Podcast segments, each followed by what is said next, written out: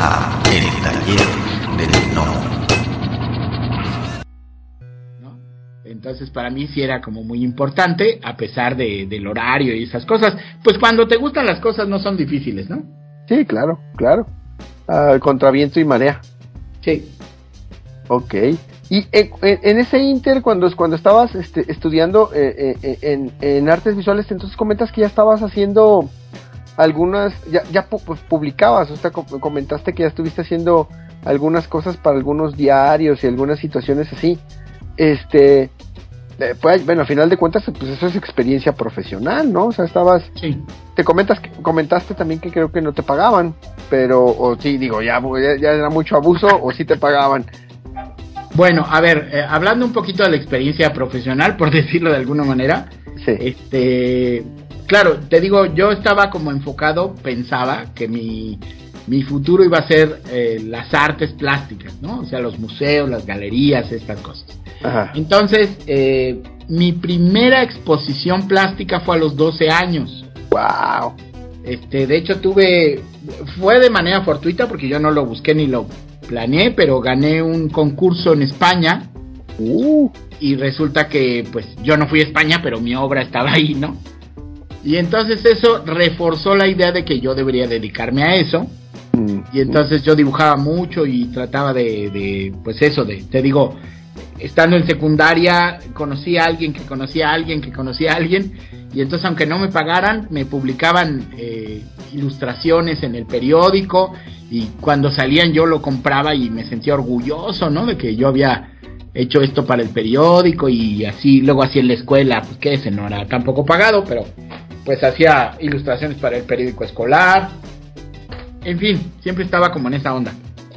Y este y bueno, uh, cuando entré a la universidad, pues ya tenía, no sé, como unas 10 exposiciones entre individuales y colectivas, tenía obra eh, en el extranjero, en fin, ya tenía como cierto camino andado, pues porque yo pensaba, si me quiero dedicar a esto, pues hay que echarle desde ahorita, ¿no?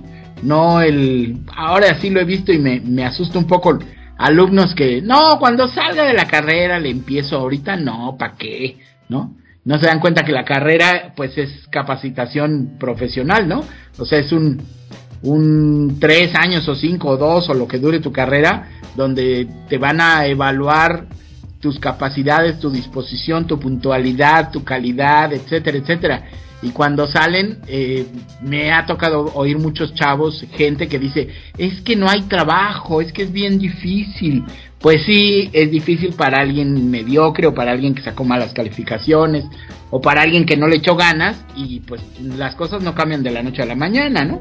Claro. En cambio, para el que sí es puntual y dedicado y trata de dar el 110%, etcétera, pues para esos nunca he oído que digan no hay trabajo y nunca he oído que digan este está difícil o no sé qué, ¿no? Pero bueno, sigue pasando y yo creo que seguirá pasando, ¿no? La gente que cree que hasta que sale se le van a abrir las puertas del, del cielo, ¿no?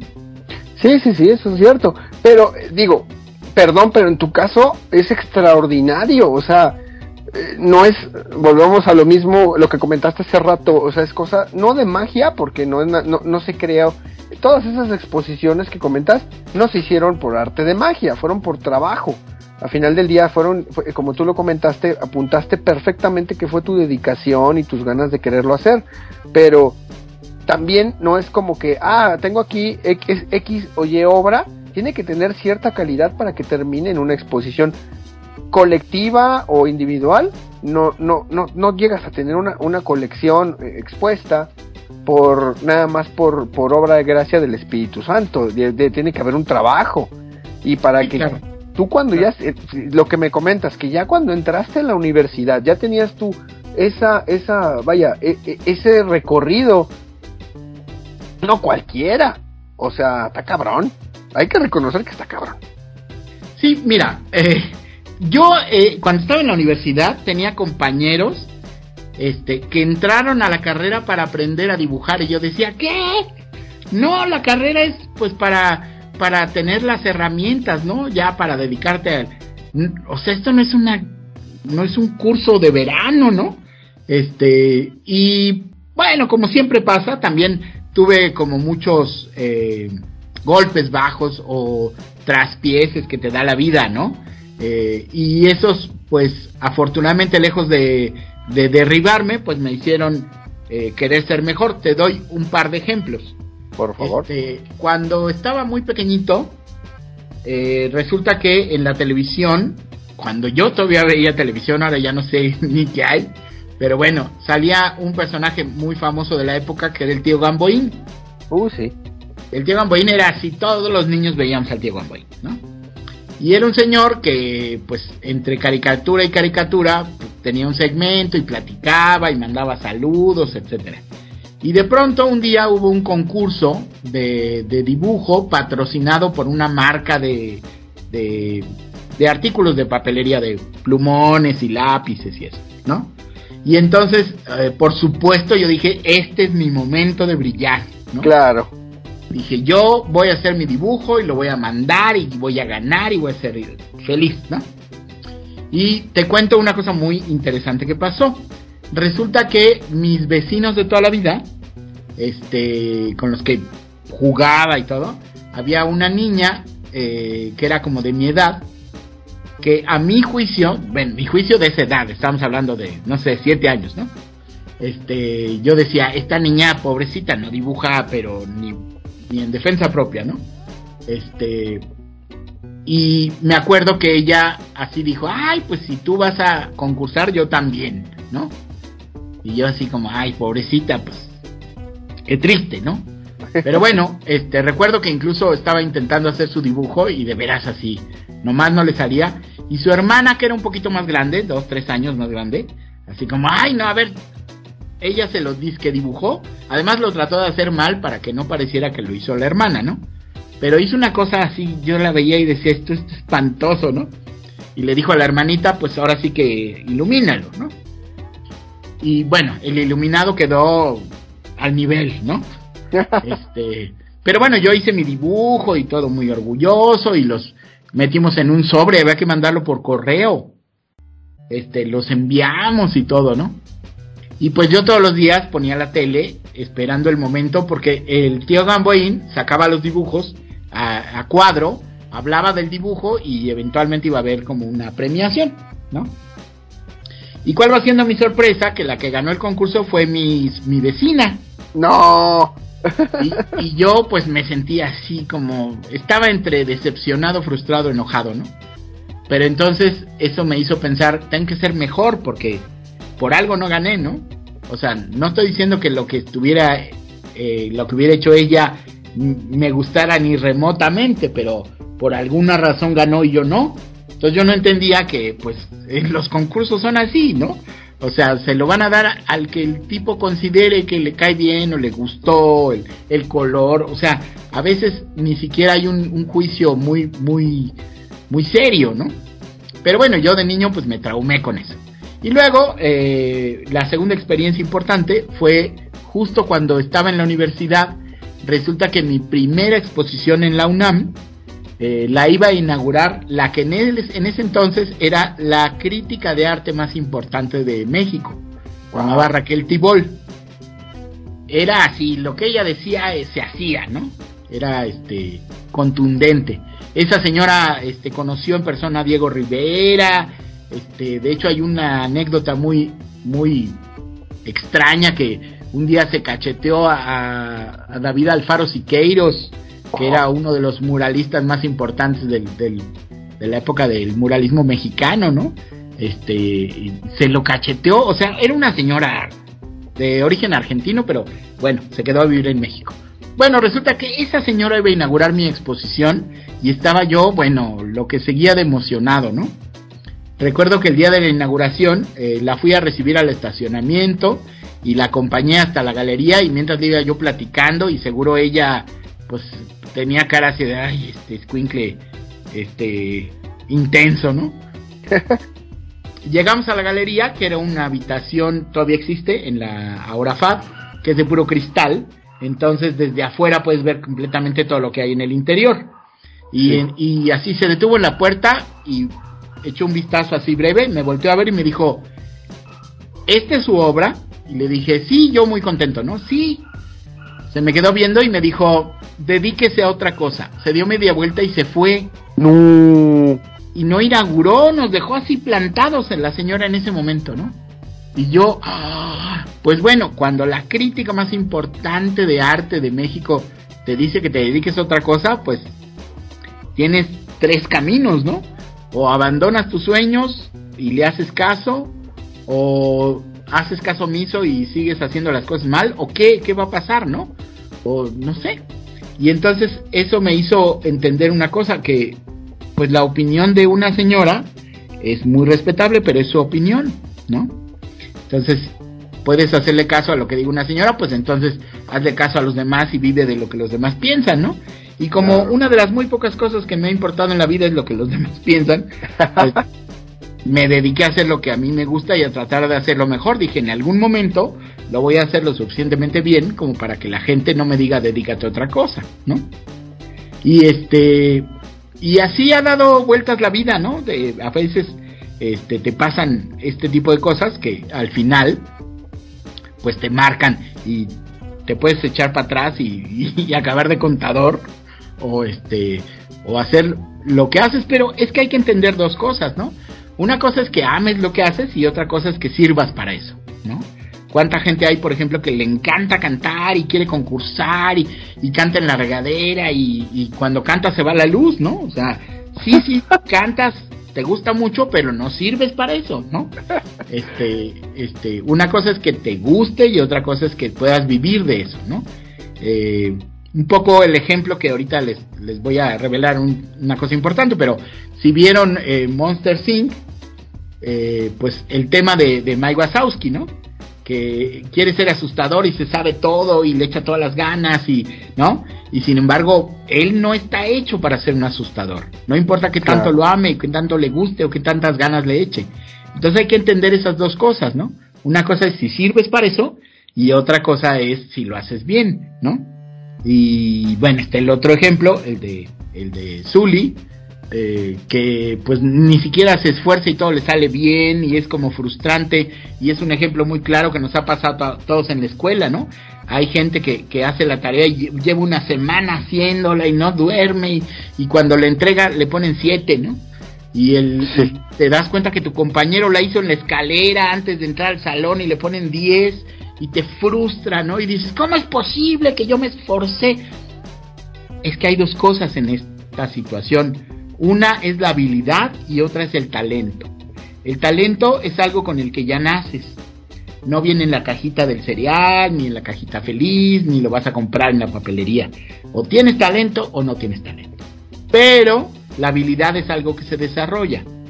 Tú puedes no tener nada de talento, pero si desarrollas habilidad vas a tener trabajo toda la vida.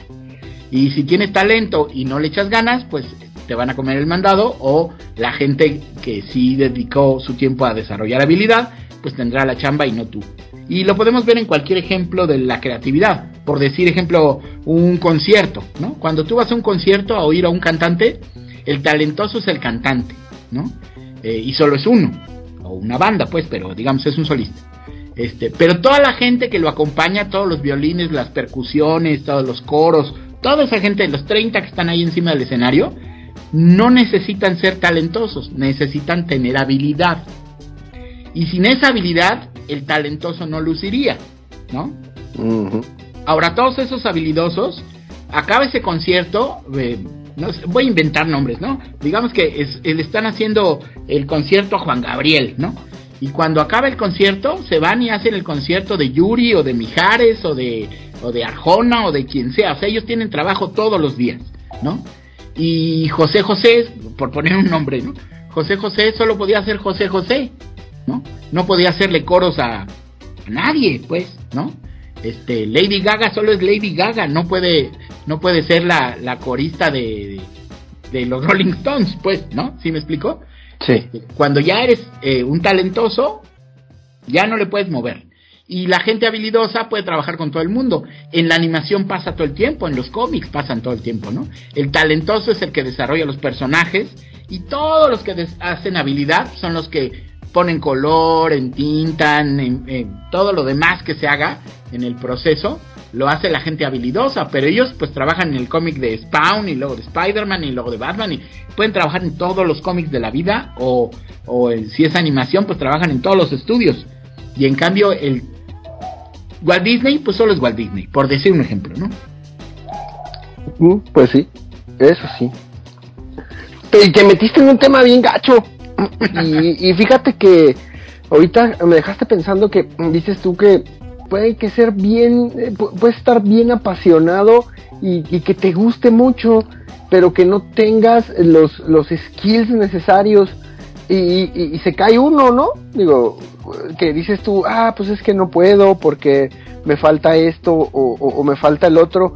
¿Tú crees que todas esas personas que a lo mejor se pueden llegar a ponchar por eso que comentaste, que independientemente que tengan o no tengan el talento si lo trabajas, puedes llegar a, desarrollar, a lo mejor no el talento, pero sí las habilidades como para poder que ese gusto te...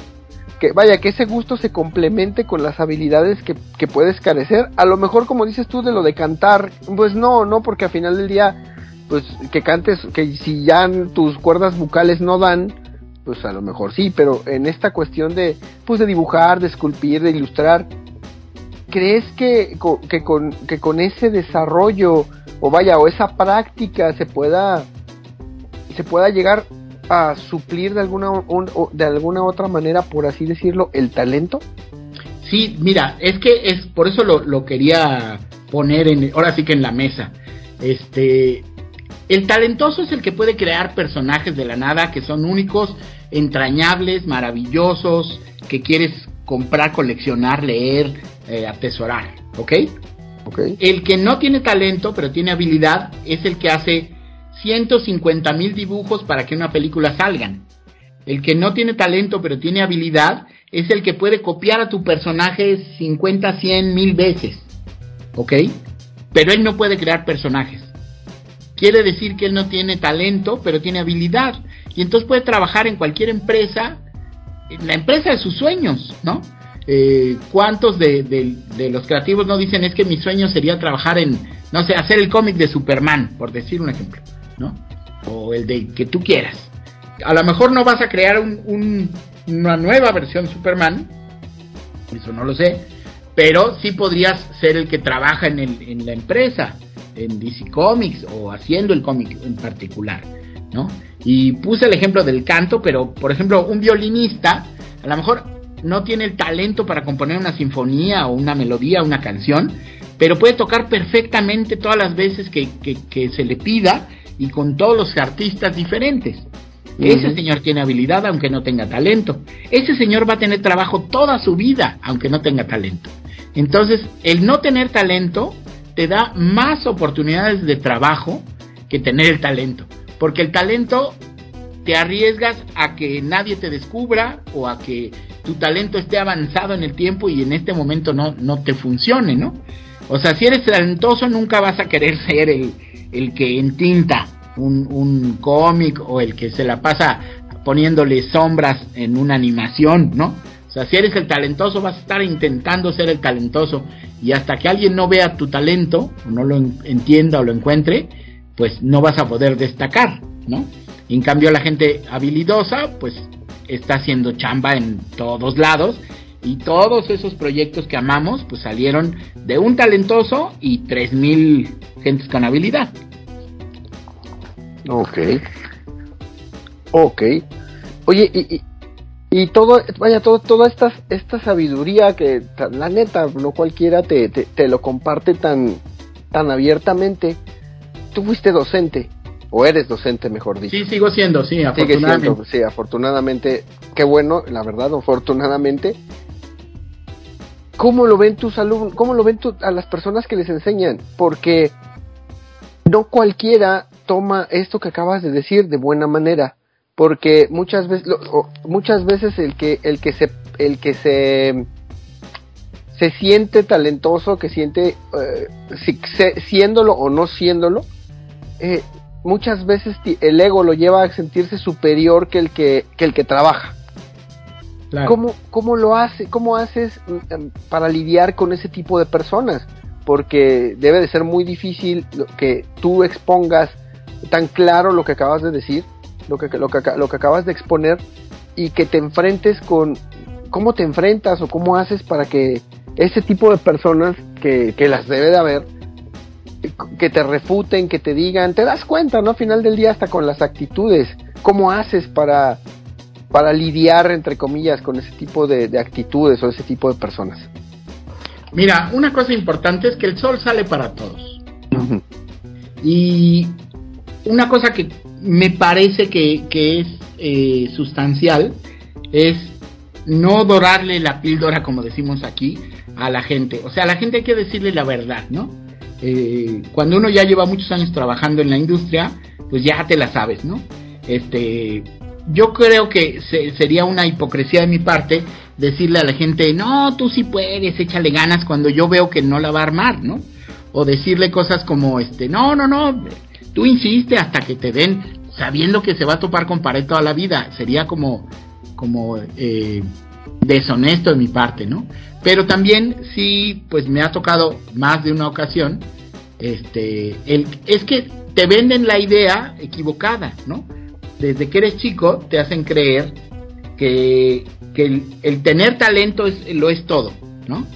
Y entonces, pues ahí, en un grupo de alumnos, sea de primaria o de universidad, pues a lo mejor solo hay un talentoso, o a lo mejor no hay ningún talentoso, ¿no? Pero a esos les hicieron creer que vas a triunfar en la vida siendo talentoso. Entonces, pues se esfuerzan y se esfuerzan y no les sale y entonces se frustran y dicen, no, yo no sé por qué sigo aquí y se enojan y a ver, tranquilo, ¿no? El que no tengas talento no es malo, solo es, es como ser, eh, no sé, ser pelirrojo no es algo a propósito, así naciste, ¿no? O sea, si eres pelirrojo, chido por ti. Si no eres pelirrojo, chido por ti. Pero no te frustres siendo moreno eh, y estar traumado porque quieres ser pelirrojo. No, enfrenta tu realidad y sácale provecho. No eres pelirrojo, qué bueno, ¿no? Si eres pelirrojo, qué bueno.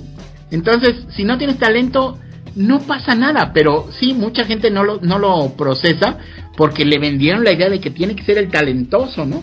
Y entonces, pues ante eso se frustra, se enoja, te ataca. Hay gente que se ha, dedicado gran cantidad de tiempo a hablar mal de mí y atacarme porque pues algún día le dije que lo hacía mal o que no debería de seguir haciendo eso o que mejor avanzara en otras áreas en las que te das cuenta que podría tener más potencial, ¿no? Pero la gente no, no, no, o sea, yo quiero ser la estrella y entonces si no puedo ser la estrella y tú me lo dijiste, pues te voy a odiar, ¿no? Pero al final, como les digo, mira, yo también soy una persona, yo también me equivoco, entonces lo que te estoy diciendo es mi opinión. Si no te parece, pues ignórala, ¿no? Pero no, la gente eh, adopta esta, esta filosofía de, ah, entonces eh, tú eres tú eres Sith y yo soy Jedi y vamos a luchar a la muerte los dos porque somos enemigos desde no tranquilo no este a mí me puede no gustar tu trabajo pero es mi opinión a lo mejor a la gente sí le gusta y después llegas y me, traes un Oscar y me dices en tu cara y entonces me sentiré orgulloso de ti de que fuiste lo suficientemente necio para ignorarme no y hay gente que sí se, da cuenta, que no necesitas decírselo, ¿no? Se da cuenta que pues no tiene talento.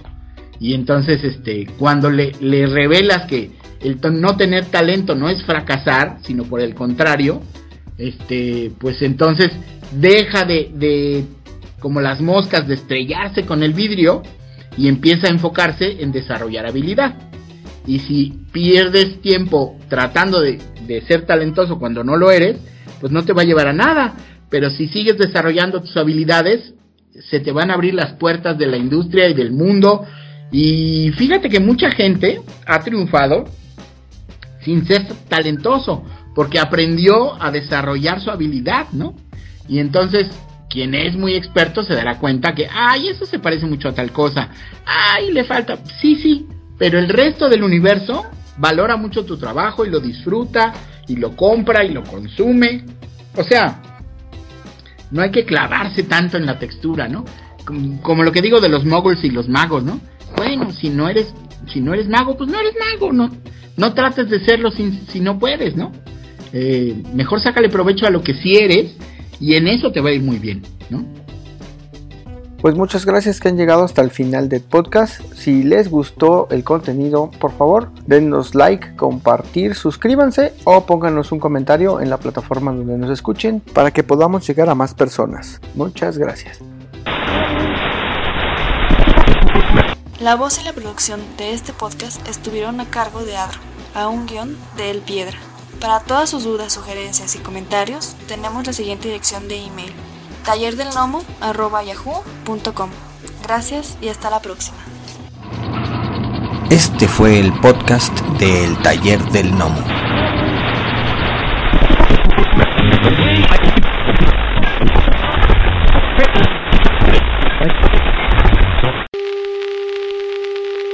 Next 60 seconds, this station will conduct a test of the emergency broadcast system. This is only a test.